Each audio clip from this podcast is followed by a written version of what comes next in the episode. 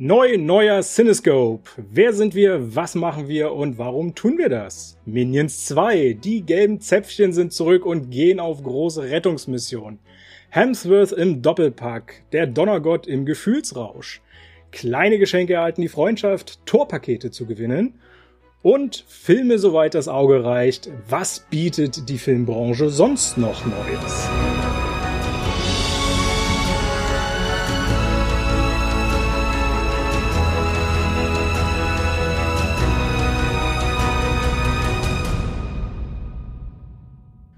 Moin ihr Lieben, herzlich willkommen zur ersten Folge Cinescope von der Leinwand ins Ohr. Euer neuer Podcast für den Sektor Film und Kino.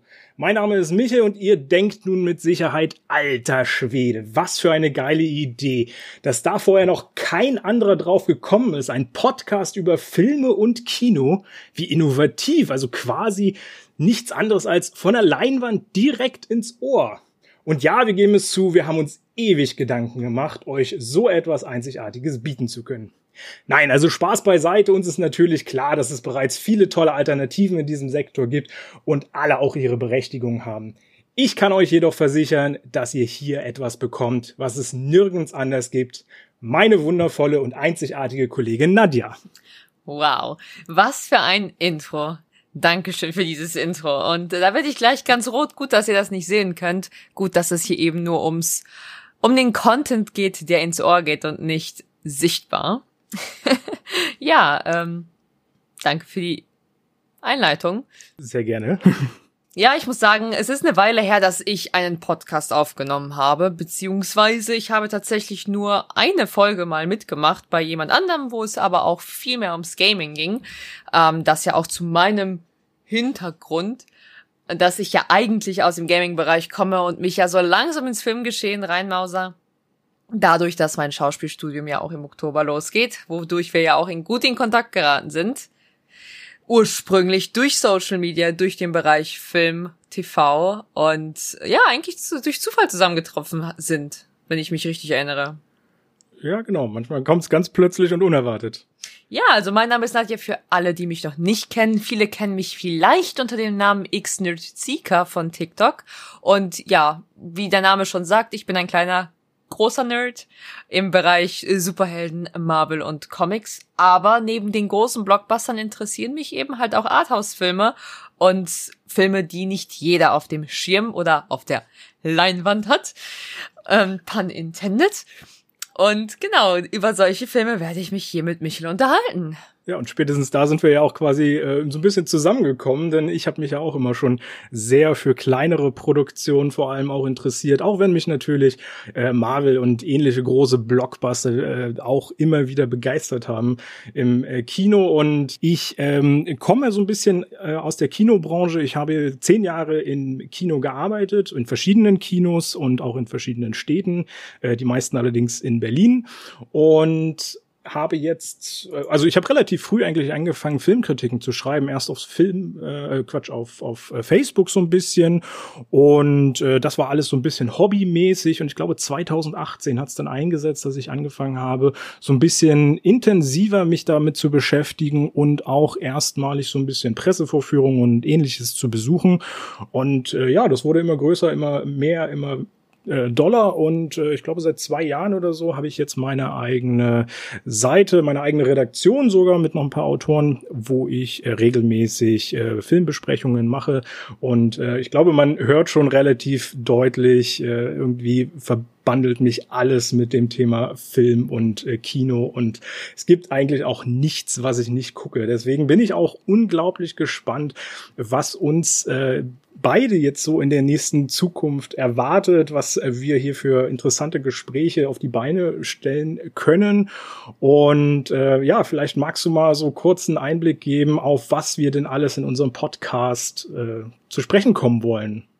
Ja, also ich glaube, wir haben es beide schon angeteasert. Wir kommen beide aus dem Bereich, aus dem Interessensbereich, der ja sehr breit gefächert ist.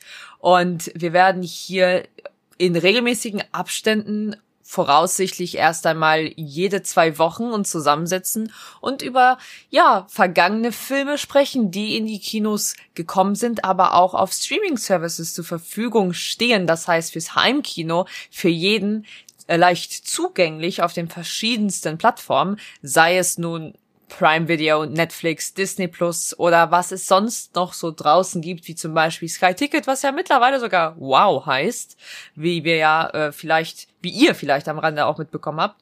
Und es ein sehr kurioser Name, wie ich sagen muss. ja, wirklich sehr kurioser Wechsel auch tatsächlich. Ja. Und genau, um das wird es hier gehen, vorzugsweise beziehungsweise Überwiegend wird es hier um Filme gehen. Bestimmt wird uns zwischendurch mal eine Serie reinrutschen. Da bin ich, bin ich immer offen für und wir können ja auch nichts, wir können uns auf nichts festfahren. Es kommt, wie es kommt.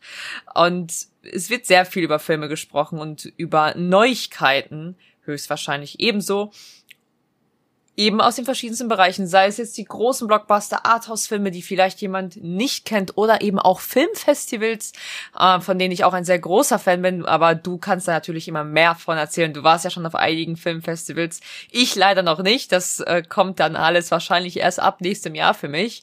Aber genau, sowas erwartet euch Hörer also von uns die verschiedensten, kuriosesten Filme. Es gibt wirklich nichts, was Michel nichts guckt. Und ich muss mich darauf auch einlassen, denn ähm, da werden Filme kommen, die wir gemeinsam besprechen wollen. Da werde ich auch über meinen Schatten springen müssen. Das äh, glaube ich auch. Und ja, mit den Filmfestivals hast du angesprochen. Ich bin tatsächlich aber auch erst seit diesem Jahr so ein bisschen damit drin. Vorher konnte ich damit auch nicht so richtig was anfangen. Aber das kriegen wir auf jeden Fall hin, äh, dass wir da äh, einige äh, spannende und neue Sachen machen. Ähm, was ich auch noch mit anfügen möchte, ist, dass wir auf jeden Fall auch gucken, dass wir auch das ein oder andere Interview vielleicht noch mit reinkriegen, äh, vielleicht auch mal von der Premiere berichten können, äh, alles sowas. Wir haben große Pläne und äh, wir gucken einfach mal, was davon alles umsetzbar ist und äh, ja, bemühen uns einfach euch wirklich viele interessante Sachen anzubieten in der nächsten Zeit und äh, ich äh, bin sehr gespannt. Wir werden auch immer mal wieder Gäste dazu holen, auf jeden Fall. Äh, da haben wir auch einige äh, Bekannte und Leute, die sich gut auskennen in den äh, verschiedenen Sektoren. Von daher äh, mal gucken, was da so kommt. Genau das. Und wer uns auch anderweitig folgen möchte und auch vielleicht etwas Visuelles sehen möchte, darf uns natürlich auch auf TikTok folgen oder auf Twitter sowie Instagram, wo ihr natürlich auch regelmäßig Updates bekommt, was hinter den Kulissen abgeht, was in Planung steht, was für Specials wir quasi haben oder wo es uns hinzieht, in welche Richtung, was wir bereits schon vorplanen. Und uns findet ihr eigentlich überall unter Cinescope, so wie der Podcast hier auch heißt, auf Twitter, Instagram, gleichzeitig auch auf Facebook, aber vor allem auch auf TikTok, was ja eigentlich sehr, sehr viral und sehr häufig genutzt wird heutzutage. Und dort werdet ihr halt eben auch die Einblicke bekommen und keine Sorge an die wirklich Hardcore Comic Nerds. Es wird hier auch teilweise echt nerdig und special werden. Ihr werdet nicht zu kurz kommen es ist eben ein sehr breit gefächerter Podcast. Auf jeden Fall. Und äh, ich glaube, damit haben wir auch so ein bisschen das ganze technische Vorgeplänkel alles so ein bisschen abgearbeitet. Mir fällt jetzt jedenfalls nichts ein, was wir noch, äh, noch mit ansprechen müssen. Von daher glaube ich, kommen wir langsam mal so ein bisschen zu unserem Hauptbereich der den Filmbesprechungen und äh, ja, wir haben uns äh, ja schon so drei Filme für heute quasi erstmal rausgesucht. Wir werden eventuell noch über den einen oder anderen noch ein bisschen äh, anreißen und zusätzlich noch sprechen. Da müssen wir mal gucken, wie wir da so reinrutschen. Äh, heute ist alles auch so ein bisschen ausprobieren gleich nebenbei noch. Und äh, ich habe es ja schon im Prinzip am Anfang angeteased. Wir haben uns gedacht, wir sprechen mal über den neuen Minions-Film, der jetzt gerade am 30. Juni in die Kinos kam, äh, sprich erst wenige Tage alt. Und äh, da war ich. Du hast ihn jetzt gerade erst gesehen. Ich ne, habe ihn vor kurzem äh, gesehen, vor wenigen Stunden tatsächlich gesehen noch. das ist auf jeden Fall kurzfristig. Bei mir ist schon ein bisschen länger her. Ich bin mal gespannt, ob ich dann trotzdem noch äh, so auf deinem Level mitdiskutieren kann. Aber ich glaube, wir haben ein paar sehr interessante Sachen da äh, zu sagen. Vielleicht, weil du es ja gerade erst hinter dir hast, kannst du ganz gut zusammenfassen, um was es ging?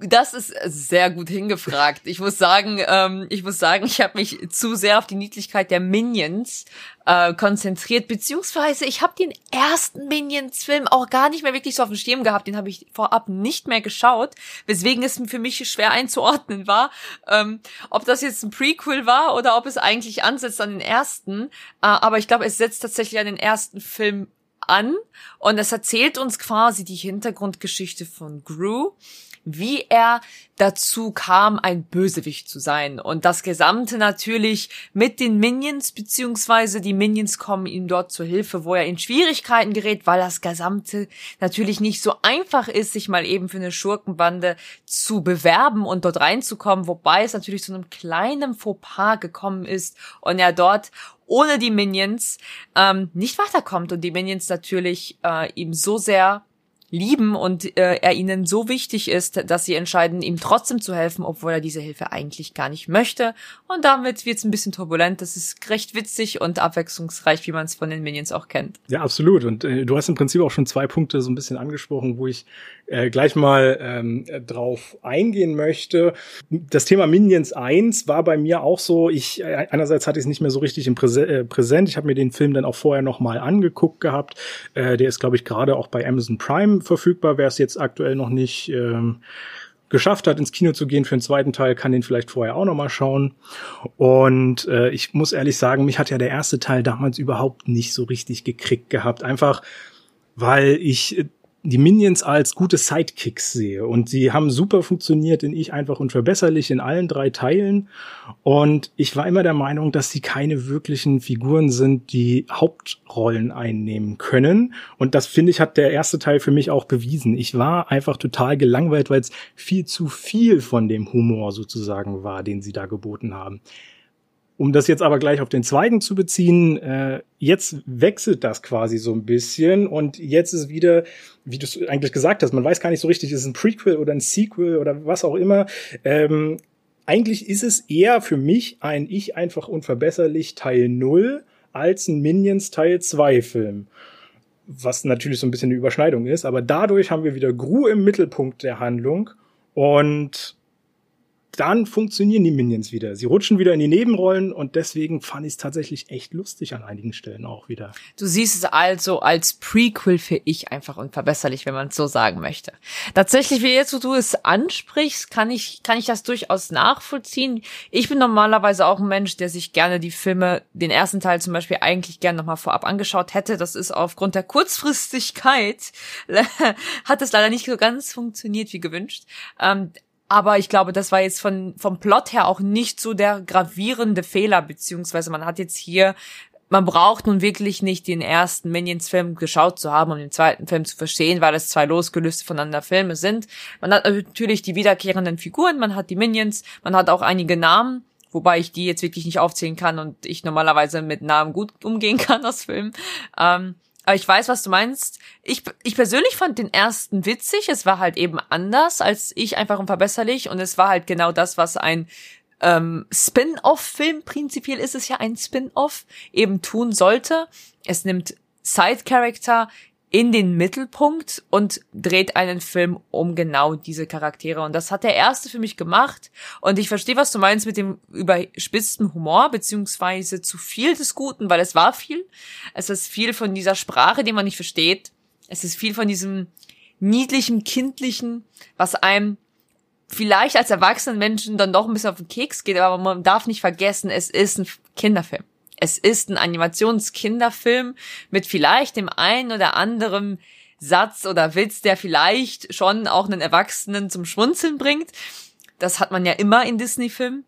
Warte mal, es ist ein Disney-Film, oder? Ich vertue mich hier nicht, oder? Nee, nee, das ist kein äh, Disney, das ist Illumination. Stimmt, das war ein Illumination-Film. Boah, ich, ich habe ganz, ganz kurz Panik bekommen.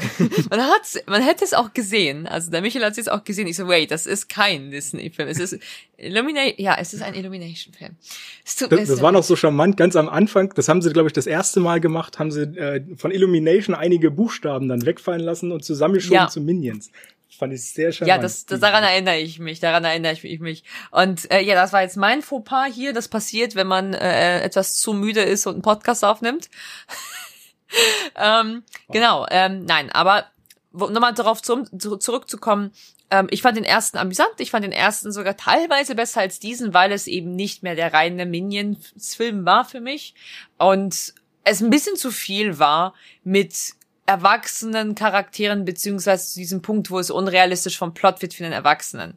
Ähm, man muss ja auch den Hintergrund nehmen, ich bin jetzt kein Kind mehr, ein Kind wird das Ganze äh, ganz anders genießen. Mich hat der erste mehr gecatcht als der zweite. Ja, ich muss sagen, weil du das äh, immer wieder so mit Kind auch angesprochen hast, ähm, finde ich ein interessantes Thema bei diesem Ganzen, weil ich finde, der ist auch schon auch schon sehr für Erwachsene teilweise gemacht, insbesondere weil es viele Anspielungen auf diverse Filme gibt. Ja. Ich habe mir mal so ein paar mit aufgeschrieben gehabt. Äh, der Weiße ja. Hai war ja eine Filmpremiere quasi da drin. Dementsprechend spielt der Film, glaube ich, auch 1976, äh, wenn ich mich jetzt gerade nicht täusche. Ähm, also Mitte 70er sollte es sein, ja. Genau.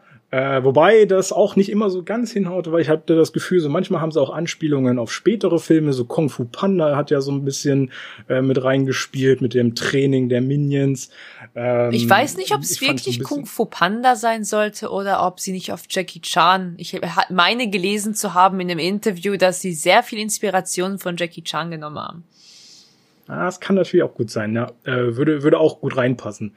Ähm, ich habe so ein bisschen was wie Mission Impossible noch drin gesehen. Kill Bill natürlich, äh, war der, der Anfangssong ja gleich mit äh, drauf angespielt.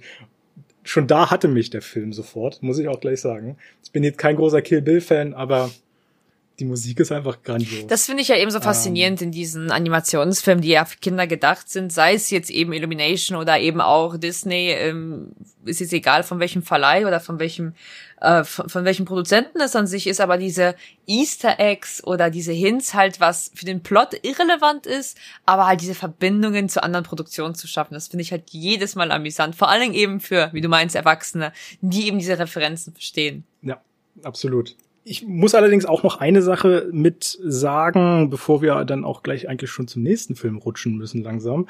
Ähm, ich fand das Ende vom Film, ohne jetzt spoilern zu wollen oder so, ich fand's aber zu drüber. Es war mir zu viel, es war mir zu, zu also dann hat man versucht, eine magische Komponente da so mit reinfließen zu lassen.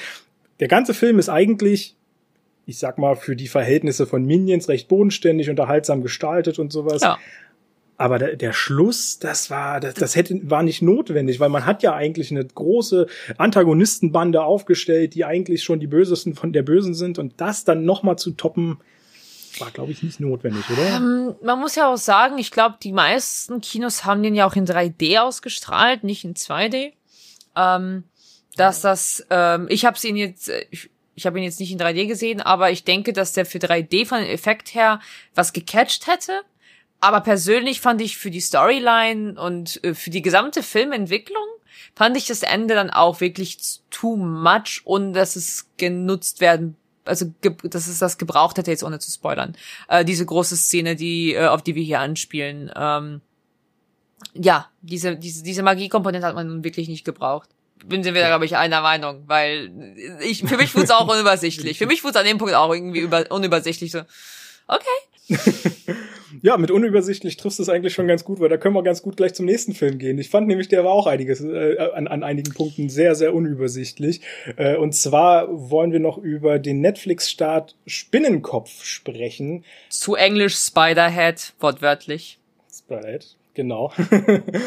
äh, der Start ist, glaube ich, schon am 17. Juni. Der ist schon, eine, der ist schon seit eine, ich glaube, so gute zwei Wochen auf jeden Fall mindestens auf Netflix, ja. Von daher, vielleicht haben wir auch schon den einen oder anderen von euch gesehen, aber äh, ja, wir sind, wir dachten uns, der ist doch ganz äh, passend zu einem späteren Thema dann nochmal. Mit Deswegen, einer guten Besetzung halt eben, das ist ja sofort äh, ins ja. Auge geraten, eine Netflix-Produktion, die an sich ein Mid-Budget hatte, ähm, oder eher als Mid-Budget durchgeht, ähm, und ähm, eigentlich eine sehr gute Besetzung hat. Chris Hemsworth müssen wir, glaube ich, nicht doppelt drüber reden. Miles Teller, den wir zuvor auch schon in Top Gun gesehen haben. Ja, krass, ne? So kurz nacheinander. Wobei man ja auch sagen muss, die wurden natürlich durch Corona, durch die Drehs und sowas. Genau, das, das genau. Da darf man, ne, das, das ist ja seit 2019, äh, 2020 super verfälscht, was das mit den Releases betrifft. Da denkt man sich manchmal, einige Schauspieler haben fünf Filme pro Jahr gemacht. Nein, ja. es sind einfach die Post-Productions und die äh, Nachdrehs einfach so sehr nach hinten gerutscht, dass es halt eben dazu kam, dass die Filme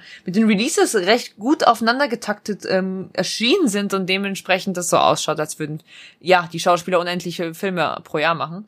Ähm, ja, aber kommen wir mal auf. Weil du gerade Top Gun angesprochen hast, äh, können wir gleich noch dazu sagen, auch Joseph Kosinski, der ja den Film gedreht genau. hat hier, hat ja ebenfalls auch Top Gun äh, die Regie übernommen gehabt. Und äh, Top Gun, einer der Leute. Filme, die ich äh, eben der letztgesehenen Film von mir, von dem ich super ge positiv geflasht war, so einen Sequel nach so vielen Jahren zu bringen. Ähm, und da hat Joseph Kosinski definitiv einen guten Job gemacht.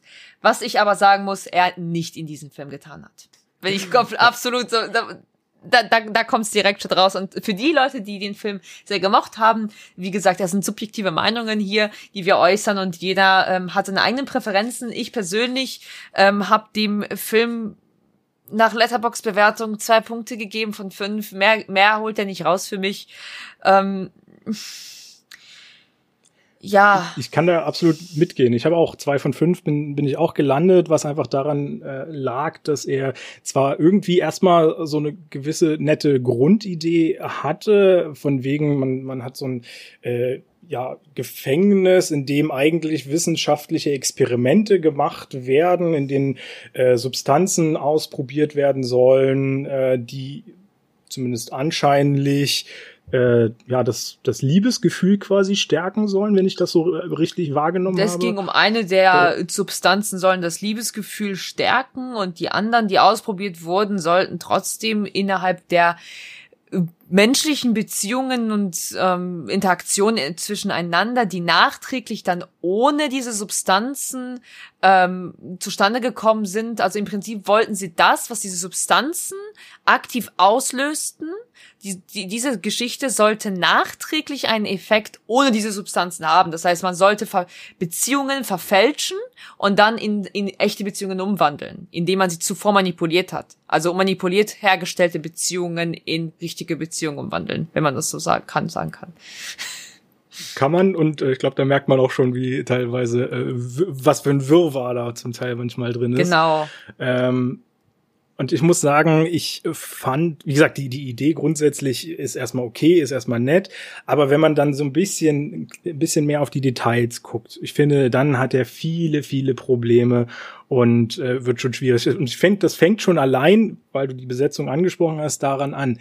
Für mich ist Chris Hemsworth kein, keine Figur, die solch einen Doktor darstellen kann, solch, solch ein Forscher darstellen kann. Irgendwie finde ich, passt er einfach nicht in die Rolle, auch wenn Miles Teller dann großartig an seiner Seite äh, ist. Aber, aber Hemsworth ist irgendwie fehlbesetzt, finde ich. Findest du? Ich weiß, also, ich kann es natürlich nicht eins zu eins ab, äh, abkaufen, vor allem weil wir eben beide letzte Woche in Tor saßen, ja. Ähm, ist halt eben so die Schwierigkeit. Ich muss aber auch dazu gestehen, ich habe nicht viele Filme mit Hemsworth gesehen, außerhalb des MCUs. Ähm, dementsprechend war es mal ganz erfrischend, wieder mal einen Film mit ihm zu sehen, auch in so kurzen Abständen. Ich finde, er macht seine Rolle nicht zwingend schlecht, aber ich denke, er ist halt für mehr geschaffen als das, was er dort in dieser Produktion gegeben hat. Ich denke nicht, dass das sein Top-Class-Acting war, bin ich ehrlich. Das kann es vielleicht einfach sein, dass ich auch glaube, dass er mehr kann und diese Rolle einfach nichts erfordert, sozusagen. Ähm, da, das kann vielleicht genau mein Problem sein. Und dann gibt's aber auch so, so verschiedene inhaltliche Probleme, wie er als Inhaber, was ja relativ schnell dann auch rauskommt von dem Ganzen und glaube ich jetzt nicht der große Spoiler ah, ist. ist es nicht. Äh, eben. ähm, er als Inhaber macht so viele komische Fehler und hat so viele Probleme. Ich meine, die, die haben ja alle so ein komisches Gerät da dran, wo dann eben diese Substanzen genau, injiziert genau. werden quasi. Und das hat für mich null Sinn gemacht, dass er auch sowas hat. Ich meine, klar, sie stellen es zwischenzeitlich mal irgendwann da, dass er sich auch diese Glückslachhormone, was weiß ich, da reinspritzt, äh, damit auch er mal äh, eine gute Zeit hat. Aber ich glaube, das hätte er als Chef von dem ganzen Laden auch irgendwie anders hingekriegt. Da hätte er nicht so eine, so eine Box haben müssen, die gleichzeitig ja wieder so ein bisschen.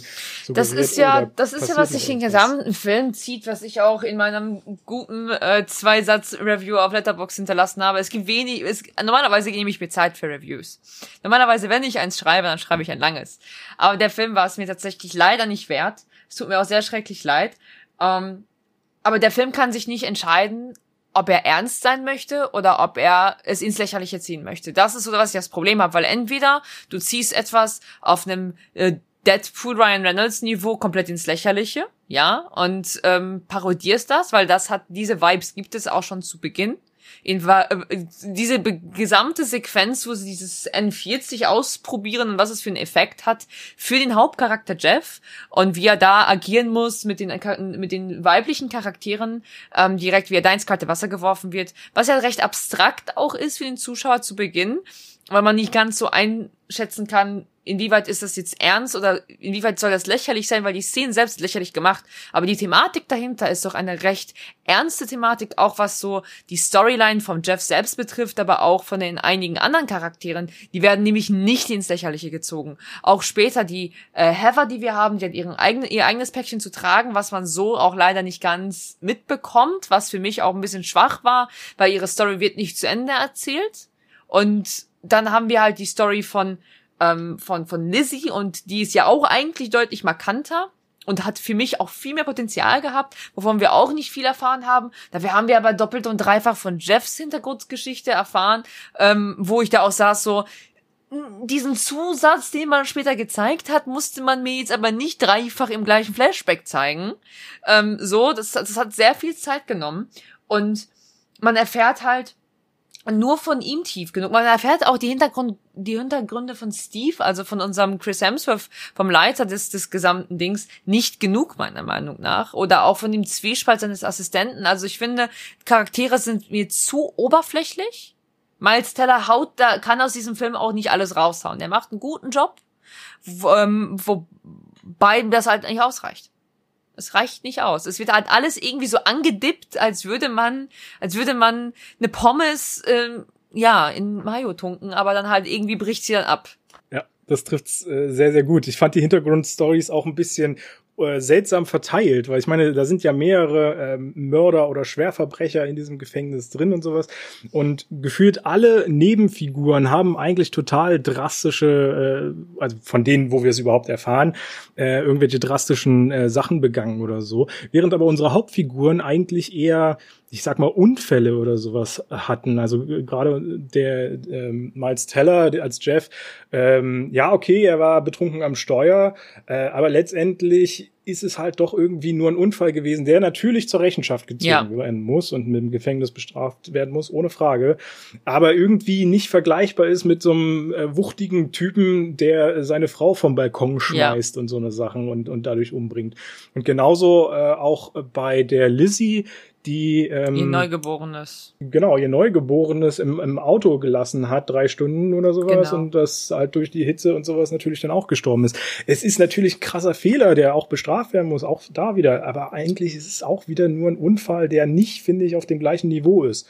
Und wenn mir dann auch noch erzählt wird, äh, dass die teilweise schon ihre Strafen abgesessen hätten, dann wird mir das alles irgendwie zu dünn und zu oberflächlich und zu Ja, ähm, also generell der Film fängt schon mit einem großen Fehler an. Ich habe den Film auch nicht allein geschaut, ich habe den mit meinem Mann geschaut und der war genauso gelangweilt von dem Film.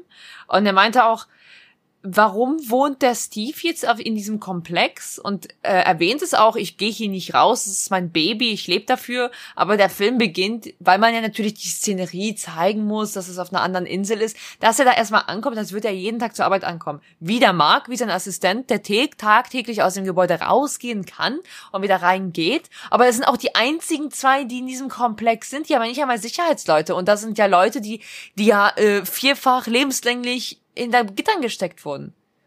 Und dass man das, was du ja. meinst, das ist, die einigen haben eigentlich Unfälle, die anderen haben mal wirklich Morde begangen und die sitzen da in einem Raum und sind die besten Kollegen und spielen Schach oder, oder hören Musik zusammen und haben, ähm, ja, wie heißt das, Küchenaktivitäten und verteilen, äh, ja, puzzeln gemeinsam. Also das ja. passt nicht. Und die sind in der, man muss ja auch dazu sagen, die sind in der Zeit ja von den Drogen eigentlich nicht beeinflusst. Das wird immer nur dann gemacht, wenn sie unter Observierung in der Testphase sind. Und sie müssen ja offiziell auch ihre Zugeständnis geben, jedes Mal, bevor man ihnen was spritzt. Man muss ja jedes Mal sagen, acknowledge. Richtig. Und äh, weil du das magere Sicherheitssystem angesprochen hast, da will ich auch noch mal kurz mit einhaken. Äh, ich meine, das, das war oder wirkte ja erstmal wie so ein total krasser Bunker da irgendwie ganz einsam auf einer Insel und sowas. Ja. Und dann öffnet der diesen ganzen Bunker mit einfach nur seinem Handy und das ist alles offen, sprich jeder kann in jede Tür überall reingehen, jederzeit. Ähm, und das funktioniert aber alles über sein Handy gesteuert und gleichzeitig kommt dann auch noch eine Szene, äh, wo es dann doch mal ein klein bisschen dramatischer wird und schon bei, bei der ersten Handlung, die äh, Hemsworth dort macht, äh, verliert er seinen Schlüssel. Das ist, das war so albern inszeniert irgendwie. Das hat überhaupt keinen Sinn gemacht. Und wie er auch, wie, wie Miles Teller natürlich sofort checkt, oh, Ja. also ich muss, ich finde jetzt sofort den erstbesten Schlüssel, der passt da rein. Ne, man, und wie er plötzlich merkt, und das, vor allem, dass Chris Hemsworth dann da, neben der Spoil Spoiler, Vorsicht, aber das daran müsst ihr euch auch gewöhnen, wir besprechen hier Filme im Detail. Ähm, oh, sie ist da gerade äh, verblutet und oh, ich habe meinen Schlüssel gerade verloren. Das habe ich plötzlich gecheckt, während ich neben der Leiche meines Versuchskaninchens stehe. Und shit, ähm, ups, anschlüssige Sprache, das passiert auch des Öfteren. Ähm, Jeff könnte ja erfahren, dass ich die ganze Zeit Mindgames mit ihm mache. Ich muss zurück. Und auch wo die Tür zu diesem Testraum war, dass er erstmal durch den halben Komplex rennen musste, um überhaupt da reinzukommen, um sie verse um wenn mal was schief geht, wie in diesem Fall, sie irgendwie noch retten zu können, was ja überhaupt nicht mehr möglich war. Das ist all- allgemein. Äh, Also der Film ist durch und durch mit Fehlern. Äh, genau, weil du das mit dem mit der blutigen Szene da quasi noch angesprochen hast, das dachte ich mir dann auch so. Ich meine, weil ich es eben gerade gesagt habe, Teller hatte eigentlich nur einen Unfall, was ziemlich dramatisch war, wo er schon was gesehen, äh, schon schon Leiche und so gesehen hat. Aber trotzdem ist er ja eigentlich ein unvorbelasteter Mensch so an sich und sieht dann da auf einmal, wie vor ihm jemand sich die die Kehle aufschlitzt oder in die Kehle reinsticht. Dafür ist er doch enorm gelassen geblieben, finde ich. Äh, Der hat ein bisschen gezittert, als er versucht hat, den Schrank aufzumachen. So ist Ja, nicht, ne? Aber ich glaube, das war eher der Druck, den er hatte, weil er schnell machen musste. Ja, das ist es halt. Also, er macht sein, also der Teller macht einen guten Job, aber der macht ihn auch nicht perfekt. Also der hat auch schon Besseres geleistet. Das hat er in Top Gun auch unter anderem bewiesen, wie ich finde. Und ähm, das ist für mich ein Film, äh, wie gesagt, der teilweise auch, weil, weil du ihn mir empfohlen hast, ich spreche den Film wahrscheinlich auch schon wieder voll falsch aus, ähm, äh, Deus Ex Machina, Ma Machina, Machina, ja, perfekt. Ich kann sehr gut äh, andere Sprachen. Ähm, oder Deus Ex. Äh, der hatte ein paar Vibes, was das betraf, auch wenn das eine künstliche Intelligenz betraf, aber da von diesem Komplex her so komplett irgendwo abgeschottet und ähm, mit den mit diesen Mindgames von und mit diesem gemeinsamen äh, gemeinsam runterkommen in diese einen Szene, um dahinter zu kommen, was er versteckt, so wo so wo der Jeff sich mit Steve hinsetzt und sagt so, hey, lass uns gemeinsam runterkommen und das ja eigentlich nur dafür da war, um gemeinsam in einem Raum zu sein, um näher zu fahren. Das hatte schon ein paar Szenen, haben dem schon echt hart geähnelt dem Film, aber halt eben in billig umgesetzt. ja, genau.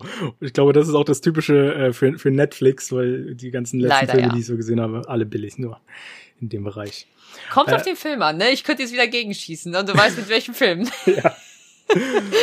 O- Oscar, Os Oscar nominiert und prämiert. Ja The gut, power, the, the, the power of the dog. aber ich will mal sagen, wenn wir schon bei billig sind, können wir ja eigentlich auch gleich zum nächsten Film kommen, oder? Tut mir sehr leid für meine Marvel-Fans. Äh, ja, genau. Wir haben natürlich noch Tor auf dem Schirm, der seit heute dann quasi besprochen werden darf. Und äh, wir haben ihn letzte Woche zusammen gesehen. Ähm, Im Prinzip wollen wir mal kurz zusammenfassen, wo, worum es geht. Eigentlich, ähm, Thor, Love and Thunder. ja, Ja, sehr viel Thunder um wenig Love. Ja, ich, genau. Ich, ja, Thunder fand ich jetzt auch nicht so schön. Ja, doch, obwohl man hat viel gesehen, da viel Blitzen und sowas. Naja. ähm, aber wo, worum geht's im Prinzip? Wir setzen so ein bisschen äh, da an, dass Thor ja eigentlich äh, sich so ein bisschen zur Ruhe gesetzt hat, äh, will ich mal meinen.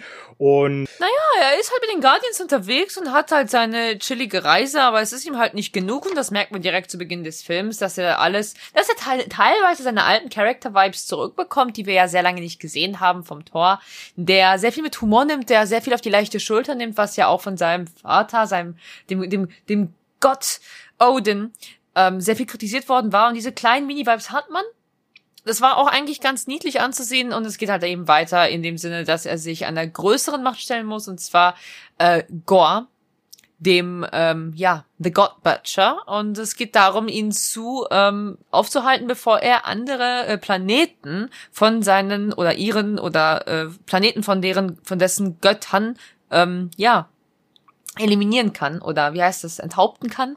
Genau, es geht einfach darum, dass Thor einen großen Gegner findet, den er besiegen möchte. Und da wird er aber auch mit vielen Sachen konfrontiert, äh, aus seiner Vergangenheit, wie unter anderem Jane, äh, Jodie Foster, Jane, Jane Foster. Äh, Jane, ich weiß, genau. Jane, Jane, ähm, ein, ein ähm, Insider. Pun intended, ja.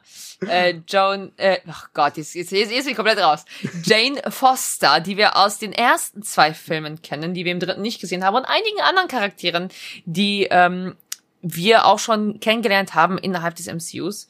Und die begeben sich auf eine gemeinsame Reise, denn alleine kann selbst der äh, Donnergott diesen, Go äh, diesen Gottesabschlachter äh, nicht besiegen. Und ähm, es, der Film dreht sich sehr viel um persönliche ähm, Schwierigkeiten beziehungsweise sehr viel um mentale beziehungsweise familiäre einmal mehr ähm, Schwierigkeiten und äh, ja Hindernisse, die einen auf dem Weg des normalen Lebens zum Erwachsensein um sich selbst finden, sich selbst findens halt eben ähm, auftreten. Als junge Erwachsene ähm, kann ich da sehr gut mitfühlen, äh, muss man ja auch ähm, nein, aber man, man fühlt auf einer persönlichen Ebene sehr durch mit. Es ist sehr alltäglich gemacht, was so die Probleme betreffen, die nicht zwingend nur einen Gott betreffen, sondern halt eben jeden normalen Menschen in seinem normalen Haushalt und seiner normalen Umgebung. So will man sagen. Aber das er hat leider auch sehr viele Schwierigkeiten auf filmischer Ebene. Ja. Äh, auf jeden Fall. Ähm, ich will aber vielleicht erstmal äh, mit den guten Sachen so ein bisschen anfangen äh, damit wir nicht erst, damit wir dann nicht gleich nur drauf rumhacken. Ich meine, es gibt nicht so viele gute Sachen, deswegen kann man das vielleicht auch relativ gut und schnell abarbeiten. Äh, für mich war ja das absolute Highlight dieses Films Christian Bale. Der hat ja auf allen Ebenen äh, funktioniert. Er ist der Antagonist des Films, ähm, tritt erstmalig im MCU auf und er ist meiner Meinung nach fast schon der Träger dieses Films. Also er macht einen guten Job ähm, einen sehr guten Job, äh, überraschenderweise eigentlich für mich, weil ich nicht wirklich viel erwartet habe von, ähm, aber nicht zu viel erwartet habe, ehrlich gesagt, weil ich nicht wusste, wie sie es umsetzen wollten mit Gore und mit Christian Bale, weil er eben auch gar nicht wiederzuerkennen ist, muss man ja auch sagen. Jetzt ohne zu viel zu spoilern, ähm, eben, ne, Vorsicht an, an sich, es könnte ein paar Spoiler hier geben innerhalb des Talks. Wir versuchen es aber zu begrenzen, weil der Film eben erst jetzt verfügbar für euch ist. Äh, ähm, Nee, also ich habe ihn kaum wiedererkannt ähm, äh, auf den ersten optischen Blick. Und ähm, an sich, seine Performance ist gut, aber der Charakter, wie wir ihn kennenlernen, ist nichts Neues für das Superhelden-Antagonisten-Geschehen. Ohne zu viel von der Geschichte jetzt zu spoilern oder zu viel zu, vorwegzunehmen. An sich ist es nichts Neues, was wir sehen. Und das, das sehen wir auch schon im MCU in einem Mordo oder in einem Cassilius, jetzt vom Doctor Strange Fangirl hier einmal angemerkt. Also optisch kann man ja einfach mal sagen, er ist genau wieder auf seinem Trip, den er zuletzt immer bei seinen Filmen eingegangen ist. Äh, jetzt hat er mal wieder total äh, abgespeckt, sieht total dürre aus. Ähm, also komplett das Gegenteil von seinen letzten Rollen, wo er mal wieder äh, recht ordentlich äh, muskulös auch mal wieder aufgetreten ist. Oder eben doch auch ein bisschen in Weiß hat er ja richtig viel auf den Rippen gehabt zum Beispiel. Äh, er scheint ja wirklich so das äh, wandelnde äh, Gewichte da sein zu sein. Und äh, das ist natürlich mal wieder genial. Er macht unglaublich viel mimisch und ich habe auch gelesen, dass er äh, eigentlich gar nicht noch mal in einem ähm, Comicfilm auftreten wollte. Er hat ja damals äh, die Batman-Trilogie gemacht, äh, die, wo er für mich auch schon großartig war.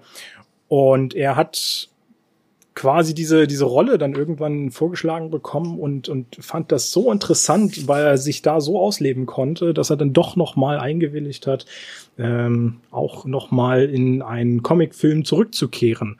Und ich, ich glaube, wenn man, wenn, wenn ein Schauspieler sagt, normalerweise ein Comicfilm gibt für mich nicht äh, so viel Möglichkeiten, mich schauspielerisch zu entfalten und dann trotzdem sagt, er kommt zurück, dann ist, glaube ich, die, der Punkt da, wo es dann doch interessant werden könnte. Und ja, wie gesagt, ich glaube, jetzt haben wir auch eine ganze Menge über ihn gesprochen. Es ist einfach genial, was er abliefert. Auch wenn er meiner Meinung nach viel zu kurz im Film ist. Ich finde, seine Screentime ist kurz. Man muss aber auch sagen, dass der Film generell markant kurz ist. Der ist ja nicht einmal zwei Stunden lang. Ja. Mit Credits, mit Credits und Credit Scenes sind wir bei 1,56, 1,57, also wirklich ganz knapp unter zwei Stunden. Ähm, wie ich finde, man hätte vielleicht die eine oder andere Szene durchaus anders gestalten können. Ich finde, man hätte ein bisschen mehr zu Gott zeigen können. Ähm, wir haben, aber wir lernen halt auch super viele Charaktere kennen. Ähm, kleine Charaktere kennen, die man entweder aus den Comics kennt oder eben halt auch nicht. Ähm, und es ist abwechslungsreich. Und es es, es gibt uns sehr viele neue Türen, die man aufstoßen kann, weiter aufstoßen kann, die jetzt leicht angestoßen wurden. Jetzt ist nur die Frage, was macht Kevin Feige mit Marvel Studios aus diesen leicht angehauchten, angebrochenen Türen, die sie sich jetzt dort aufgemacht haben? Es ist einmal mehr ein Film, der, wie wir uns ja auch schon vorab besprochen hatten, eigentlich fast schon in Phase 3 reinpasst, weil er in dieses ganz große Konstrukt der Phase 4 mit dem Multiversum ähm, am wenigsten. Es ist komplett deplatziert. Wir haben, äh, gut, wir haben bei Miss Marvel, für die, die Miss Marvel gesehen haben, ein paar wortwörtliche äh, Torreferenzen, aber äh, die absolut nichts zum Plot bei Miss Marvel zu tun haben, sondern einfach nur Witze sind.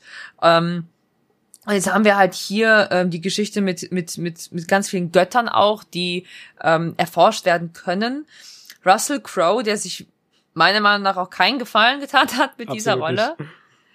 Ähm, absolut nicht jetzt ähm, der eine Zukunft genauso wie Christian Bale genauso offen hat an sich fürs MCU und meiner Meinung nach genauso wie Christian Bale sicherlich noch seine Chance bekommen wird, sich nochmal zu behaupten in den Rollen, die sie eingenommen haben, hier als Zeus.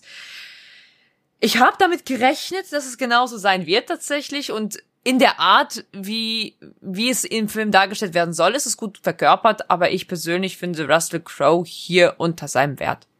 Bei Weitem, definitiv. Ähm, ich sehe ihn manchmal eigentlich auch ganz gerne. Ich finde, er hat so ein paar wirklich schöne Rollen, der Russell Crowe, aber hier hat er sich äh, komplett vergriffen in, in dem Ganzen. Ähm, was aber auch so ein bisschen am Drehbuch einfach liegt, weil man ganz viele Nebenplots und Nebenschauplätze aufgemacht hat, die überhaupt total belanglos eigentlich im, im Hintergrund dann waren. Ich meine, klar, wenn man dann so ein bisschen in, tiefer in die, ins Marvel-Universum reingeht, dann kann man sagen, okay, man braucht das, um dann wieder irgendwann das andere zu erreichen oder sowas. Aber äh, im Grunde äh, die ganze Geschichte um Russell Crowes Figur ähm, hätten, hätte es für mich eigentlich kaum gebraucht in dem Ganzen. Stattdessen hätte man eben viel mehr dieses, was wir gerade hatten, Love and Thunder eben damit reinbringen können. Sprich, ähm, mehr auf Jane Foster und die Beziehung eingehen, weil, weil da erfahren wir meiner Meinung viel zu wenig. Ähm, sie ist einfach wieder quasi plötzlich da. Sie war ja den ganzen dritten Teil, hat sie ja äh, keine Rolle gespielt. Richtig. Im zweiten war sie, glaube ich, noch dabei, ne? Im ersten und im zweiten war sie dabei. Genau. Der zweite dreht sich komplett um sie, weil sie vom Äther, die hat ja den Stimmt, einen Infinity genau. Stone quasi in sich aufgenommen. Richtig, genau. Ähm, genau, und im dritten wurde sie ja dann mehr oder weniger ausgeschrieben, weil das war ja dann auch das Problem, dass sie, glaube ich, da die Rolle nicht mehr weitermachen wollte und sowas. Und das hat sich ja dann jetzt gewandelt. Und das wird aber kaum beleuchtet in dem Ganzen äh, und, und eine Erklärung dafür gefunden. Stattdessen wird sie auf einmal sogar, ähm, oh nee, jetzt weiß ich gar nicht, geht das schon in Spoiler rein? Nee, sieht man ja eigentlich schon im Trailer, ne? Äh, zu was sie wird. Ich glaube, oder? Zu was sie wird, wissen wir ja schon im Trailer, und zwar zu äh, Mighty, Tor, also zu Lady Tor prinzipiell, was ja auch durchaus klar war, das sehen wir ja auch schon in, äh, in den Postern, also das ist kein Spoiler, Stimmt. keine Sorge. Ähm, ja, und sie wird es, was ja eigentlich auch, das ist dann wohl eher der Spoiler, den ich euch jetzt sage, ähm, was eigentlich aber auch klar ist, sie findet zurück eben zur ähm, ganzen alten, myst ja, mystischen Gotteswelt quasi aufgrund dessen, weil sie sich damit befasst und weil sie krank ist, sie eine sehr starke Diagnose bekommt ähm, und sie ihr Heilmittel für ihren Krebs äh, darin sucht, ähm, der ja so urplötzlich ihr quasi zugeflüstert wird, dass Mjölnir ihr helfen könnte und sie deswegen nach Neuasgard geht und ähm, dann haben wir einen gewaltigen Sprung und so ein so ein Timesprung, wo wo wo ich auch nicht mehr weiß, also wo wir einfach wir haben ein Loch. Wir haben ein komplettes Loch. Wir haben super viele, wie du schon sagtest, wir haben super viele ähm, Nebengeschichten von verschiedenen Charakteren. Wir haben super viele Charaktere, die eigenen Stories haben in diesem Film. Und sie werden trotzdem nicht gänzlich genug und tief genug erkundet, außer die von Thor. Das ist, natürlich, ist es der Hauptcharakter, aber er hat mit Natalie Portman als Jane Foster hier am meisten Screentime und ich finde, ihre Story ist eigentlich genauso, vor allen Dingen auch wichtig. Und es wird irgendwie runtergerusht. Es wird komplett runtergerusht und auch andere Charaktere werden beleuchtet und das ist halt irgendwie dieses leichte Andippen und ähm, dann doch wieder zurückziehen und finde ich sehr schade. Das ist, das hat schon für mich teilweise diese diese Marketing-Funktion, wie sie es bei Eternals gemacht haben, oh, wir haben Oscar-Preisträgerin äh, Chloe Zhao, die hat den Film gemacht. Und hier ist es, es ist der Film, der am meisten diverse Sexualität mitbringt. Und das war enttäuschend. Das sind so diese großen Headlines, die enorm groß sind. Und was das Ergebnis davon ist, ist leider enttäuschend. Es tut mir leid. Ja, aber ich glaube, das liegt, ich glaube, das liegt auch sehr viel äh, tatsächlich am Regisseur Taika Waititi. Ich finde ja, ich glaube, da geht es uns ja beiden so mit dem dritten Teil, haben wir, sind ja beide nicht so warm geworden. Äh, es gibt ja eine große Fanbase äh, dafür und ich habe tatsächlich auch schon mal so ein bisschen in, in erste andere Statements reingesehen jetzt für den vierten Teil. Ähm, es, es sind auch da wieder unglaublich viele Leute begeistert von dem Film. Ähm, weil Titi hat immer so eine Art, äh, ganz viel Humor reinzubringen, trotzdem vers zu versuchen, irgendwie ernste Geschichten erzählen zu wollen äh, und auch das versucht er ja hier wieder, damit, dass er sogar teilweise, gerade um, um die ganze Bale-Dramatik, sogar ein bisschen in, den, in die Horrorsparte reinrutscht. Wobei man auch da gleich dazu sagen muss, Horror ist natürlich sehr, sehr hochgegriffen. Ist ein, äh, man, man darf jetzt nichts total Brutales erwarten. Es ist man sollte hier definitiv auch kein, und man sollte hier jetzt nicht so viel erwarten wie von Sam Raimis Multiverse of Madness. Richtig. Das ist dann schon mehr dem Horror äh, anzuordnen, was uns Sam Raimi gegeben hat. Gottes Geschenk innerhalb des MCUs. Wo, wobei ich schon sagen muss, es ist teilweise schon echt heftig, wo ich dann überlege, ob eine FSK 12 noch gerechtfertigt ist, äh, wenn dann eben da äh, ein Gore in, äh, vor Kindern irgendein so ein Fieder äh, enthauptet, glaube ich, war es oder sowas. Ähm, es war, es gab schon Stellen, also wie gesagt, es, der Charakter um Gore ist schon echt angenehm dargestellt und hat seine Vibes, die definitiv einem Antagonisten dieser Art, äh, dieser Klasse auf jeden Fall zustehen. Und ähm, ja, aber es, es kann den gesamten Film halt leider nicht tragen. Es gibt super viel, was unerkundet bleibt. Es gibt super viel, was einfach reingeschmissen ist. Und es gibt super viele Geschichten. Wir haben ja schon gesagt, es gibt anschlüssige Sprache hier, aber es gibt super viele Plothuren nicht einmal Plottouren, sondern einfach nur Marketing-Tools, die genutzt werden zu XY kommt zurück. Ähm, diese Person könnte eventuell zurückkommen. Und äh, ja, ähm, Charakter, den wir dort und dort gesehen haben, kommt auch wieder zurück. Fanliebling kommt zurück. Ja, viele Theorien haben sich bestätigt. Aber es tat weh im kleinen Herzen. Und ich will jetzt auch nicht erzählen, über wen oder was wir reden, denn das ist ein gewaltiger Spoiler. Ähm, aber es tat weh. An einigen Stellen hätte ich mir dann lieber, hätte ich mir lieber gewünscht, so, nein, XY brauchte ich jetzt nicht zurück im MCU. Es war besser ohne diese Rückkehr. Richtig. Ja, und damit man dann auch noch die Begeisterung aller Zuschauer einfängt, äh, rusht man dann auch noch durch alle möglichen Genre einmal durch. Ähm, teilweise pro Song ein Genre, kann man äh, manchmal sagen. Ja. Ähm, so, so ziemlich jede Szene wird versucht noch mit irgendeiner albernen und noch so dämlichen Pointe zu versetzen, äh, die vielleicht teilweise ja auch echt Spaß machen, ohne Frage. Also ich habe auch das eine oder andere Mal geschmunzelt oder vielleicht sogar gelacht. Aber im Grunde ist es einfach viel zu drüber und, und man schüttelt manchmal irgendwann einfach nur noch den Kopf und denkt, und das kommt ja auch noch dazu, es wiederholt sich alles fünfmal. Das, das passiert alles zigmal wieder und das ist einfach irgendwie, man, man hätte so viel mehr rausholen können, wenn man sich einfach mehr für die Story äh, stark gemacht hätte. Ja, also ja, es ist vieles, was nicht nicht so schön war. Aber es ist eben das, das ist ja eben dieser, ne, Taika Waititi, er macht für sich, er, er folgt seinem Strang, er macht seinen Job, wie, er, wie man ihn kennt und viele lieben ihn dafür, wie du sagst. Es gibt dann, es gibt dann halt eben diesen, markanten Bruch in der Meinung zwischen, ich bin halt kein großer Waititi-Fan, wobei ich muss sagen, den, den, für den dritten habe ich echt viel Anlaufzeit gebraucht, der dritte hat mir dann schon teilweise mehr gefallen als der vierte, in gewissen Aspekten, jetzt nicht im Gesamtpaket, weil da ist, glaube ich, Gore, finde ich da einfach zu strong, ähm, wobei man sagen muss, auch der dritte hat in der Dynamik auch schön angenehm gepasst. Da hatten wir Loki, da hatten wir, ähm, da hatten wir auch äh, Hulk und Co. Also das war schon echt nice. Da wurden die Charaktere auch besser eingeführt, die neuen, muss man sagen. Das hat man jetzt, das hat mir im vierten hier jetzt gefehlt. Ähm, aber, aber, ähm, dafür haben wir halt eben diese, so wie bei James, James Gunn ist ja auch nicht gerade jemand, den ich bevorzuge, weil ich bin auch kein großer Guardians-Fan und ich finde, an vielen Stellen war es halt eben so stumpf und so erzwungen wie mit Brechstange wie beim zweiten Guardians of the Galaxy. Weil der Humor vom zweiten Guardians of the Galaxy, ich habe mich noch nie so gelangweilt in, in einem Kino, beziehungsweise ich fand's schon so unangenehm, dass es nicht einmal mehr witzig war bei Guardians of the Galaxy 2. Und so habe ich mich an vielen Stellen jetzt hier gefühlt, sich langgezogen hat, nach dem Motto, ich muss ihn gucken. Und ja, ich habe vorab gesagt, ich bin kein großer Thor-Franchise-Fan. Und dennoch gucke ich jeden MCU-Film sehr gerne. Und ich habe auch sehr viele Comic-Hints bekommen, aber dazu nicht in, nichts in dieser Folge. Äh, ihr wisst, ich bin großer Comic-Fan, das hat mich gefreut an sich. Aber die Umsetzung war halt dann auch wieder banal. Von den Comic-Sachen, die wir da hatten, wir schon in Phase 4 deutlich schönere Comic-Referenzen und Umsetzungen. Das, das stimmt, ja. Ähm, ich ich finde das übrigens einen äh, guten Punkt, gleich nochmal anzusetzen, welche äh, Filme man vielleicht vorher gesehen haben sollte. Ich glaube, das äh, wäre vielleicht gar nicht so schlecht, wenn wir das auch gleich mal hiermit noch mit einbauen. Ähm, ich, ja. Die ersten drei Torfilme. Die wären schon mal nicht Fall. schlecht, genau.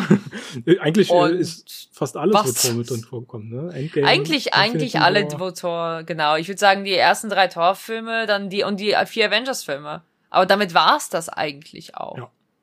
Viel mehr braucht man nicht. Man muss jetzt nicht wirklich die Guardians gesehen haben, um also es, man darf jetzt nicht ver vergessen, man sollte natürlich um das gesamte Konstrukt des großen MCUs oder mittlerweile MCMs, also äh, also Marvel Cinematic Multiverse, äh, zu verstehen, sollte man wirklich alle Filme gesehen haben. Soll man, nie, wenn man nicht alleine gehen möchte, kann man auch dem Kollegen eben sagen, schaut euch am besten die ersten drei Torfilme an und die Avengers, die vier Avengers-Filme, das sind so die Core-Filme, aber die Guardians muss man dafür jetzt auch nicht unbedingt gesehen haben.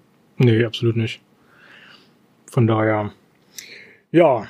Haben wir noch irgendwas zu, zu Tor jetzt für den Moment? Weil sonst würde ich schon mal darauf aufmerksam machen, dass wir ja nicht. Da, das einzig Gute ist, das einzig Gute ist, wir haben Michael Giacchino, der seinen Soundtrack gut gemacht hat.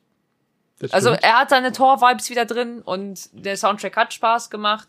Auf jeden Fall. Also was den ähm, ne, Soundtrack von dem Sinne nicht die Songs, die abgespielt wurden, sondern wirklich den Original Soundtrack, der auch in Kampfszenen und Co. zu sehen ist. Und der war angenehm, der den konnte man sich wirklich angenehm anhören, hat mir definitiv mehr gefallen, der Soundtrack, als in Doctor Strange in the Multiverse of Madness. Sorry, Danny Elfman. Tut mir sehr leid. Aber da hat Jackie nur einfach wieder einen guten Job gemacht. Ja, da bin ich ganz bei dir. Äh, weil du es gesagt hast, die Songs, die sind äh, wirklich so ein bisschen äh, Best of 70s quasi äh, rausgesucht äh, und äh, fand ich äh, nicht ganz so schwierig, äh, nicht ganz so gut, aber Giacchino gehe ich ganz mit dir. Äh, großartig, was er da wieder geliefert hat. Ja, ansonsten äh, können wir halt darauf aufmerksam machen, es wird nächste Woche quasi schon die erste Spezialfolge geben. Ähm, normalerweise wollen wir ja nur alle zwei Wochen äh, äh, erstmal machen. Richtig. Aber wir dachten uns halt, okay, Tor ist natürlich ein großer Aufhänger. Einerseits natürlich den ersten Podcast zu starten. Andererseits wollen wir ja natürlich nicht alles vorwegnehmen ähm, und sind der Meinung oder sind äh, haben uns dazu entschieden, einfach noch einen Spoiler-Talk dann dazu extra zu machen. Ähm, mit Gast dann Richtig. auch, mit Überraschungsgast. Richtig. Und äh, wo wir ein bisschen in die Tiefe gehen werden und das gesamte Ding auseinandernehmen, wie man es eigentlich von mir kennt. Ähm, und nochmal die Comics zur Seite ziehen, um zu gucken, so, hey, Phase 4 hängt sich ja generell sehr gerne auf Comic-Storylines an.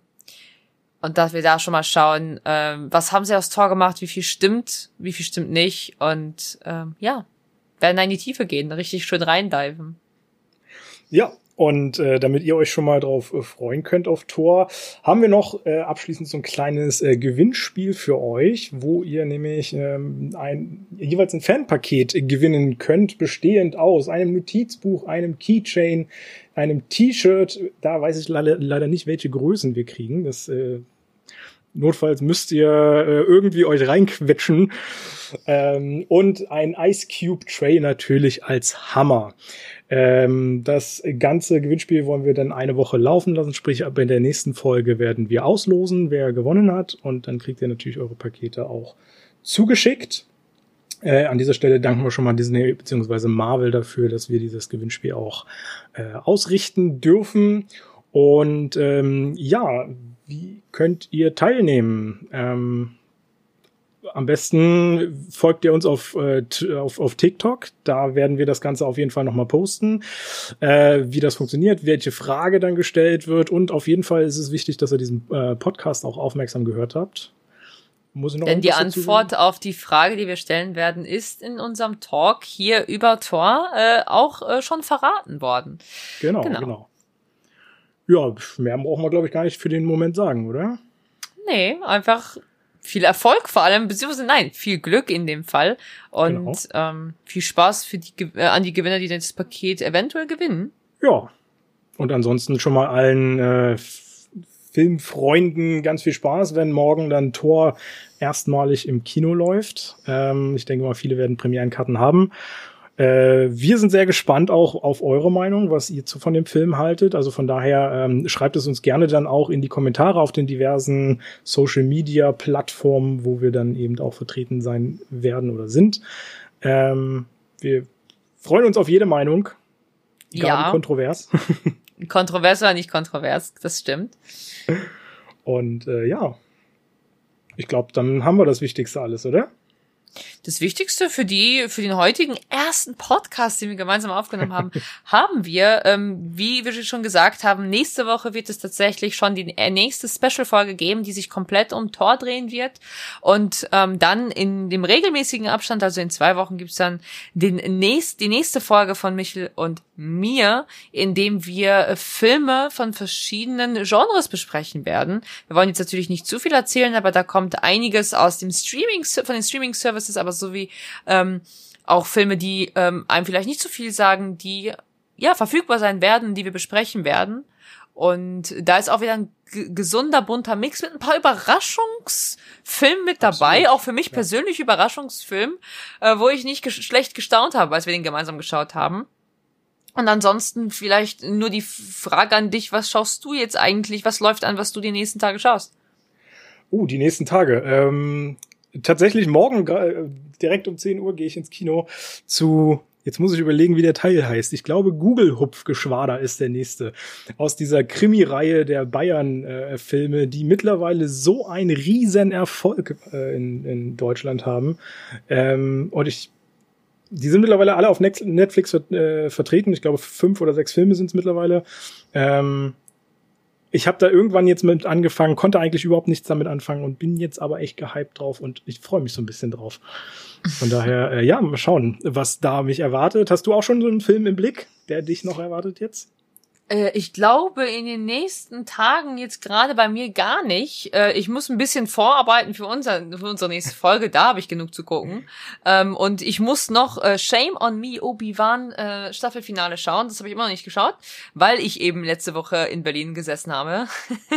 Ich bin schuld. Und dann schaue ich einfach, was sich, wofür sich noch Zeit findet nebenher tatsächlich. Ja, Serien bin ich leider gar nicht so ganz dabei, deswegen Obi-Wan nicht meine Welt, äh, habe ich auch nicht erst angefangen überhaupt. ähm, shame on me, wie man so schön sagt. Aber man kann ja auch nicht alles gucken. Das Ja. stimmt. Von daher äh, vielen lieben Dank, mit dir hier einmal drüber talken zu dürfen, andererseits aber auch fürs Zuhören von euch als Zuhörer. Und wir hoffen definitiv, dass ihr Spaß hattet, uns zuzuhören, weil wir uns ja sehr viel den Ball hin und her geworfen haben und wir sehr viel zu erzählen haben. Und ähm, wir hoffen, wir haben euch nicht gelangweilt, sondern dass ihr nächste Woche und in den nächsten zwei Wochen auch nochmal einschaltet. Und wir sind jederzeit übrigens auch offen dafür, dass ihr uns eure Wünsche mitteilt, über welche Filme wir denn reden sollen, über welche Blockbuster oder versteckte kleine Gems, wie man so sagen möchte, aus dem Arthouse-Bereich oder anderen Bereichen. Natürlich teilt uns das auch auf, euren Sozi auf den sozialen Medien, wo wir für euch verfügbar sind. Ähm, oder auf unseren privaten Kanälen, falls ihr uns auf unseren privaten Kanälen folgt äh, oder uns schon kennen solltet. Ähm, ja. Und wir freuen uns, uns bald wieder zusammensetzen zu können und euch wieder einen Einblick in die große Welt der verschiedenen Streaming, Filmen und Kinofilmen geben zu können. ein hervorragendes Schlusswort. Mein Name ist Nadja und ihr kennt mich unter Nerdzika und das war unsere erste Folge von Cinescope von der Leinwand ins Ohr.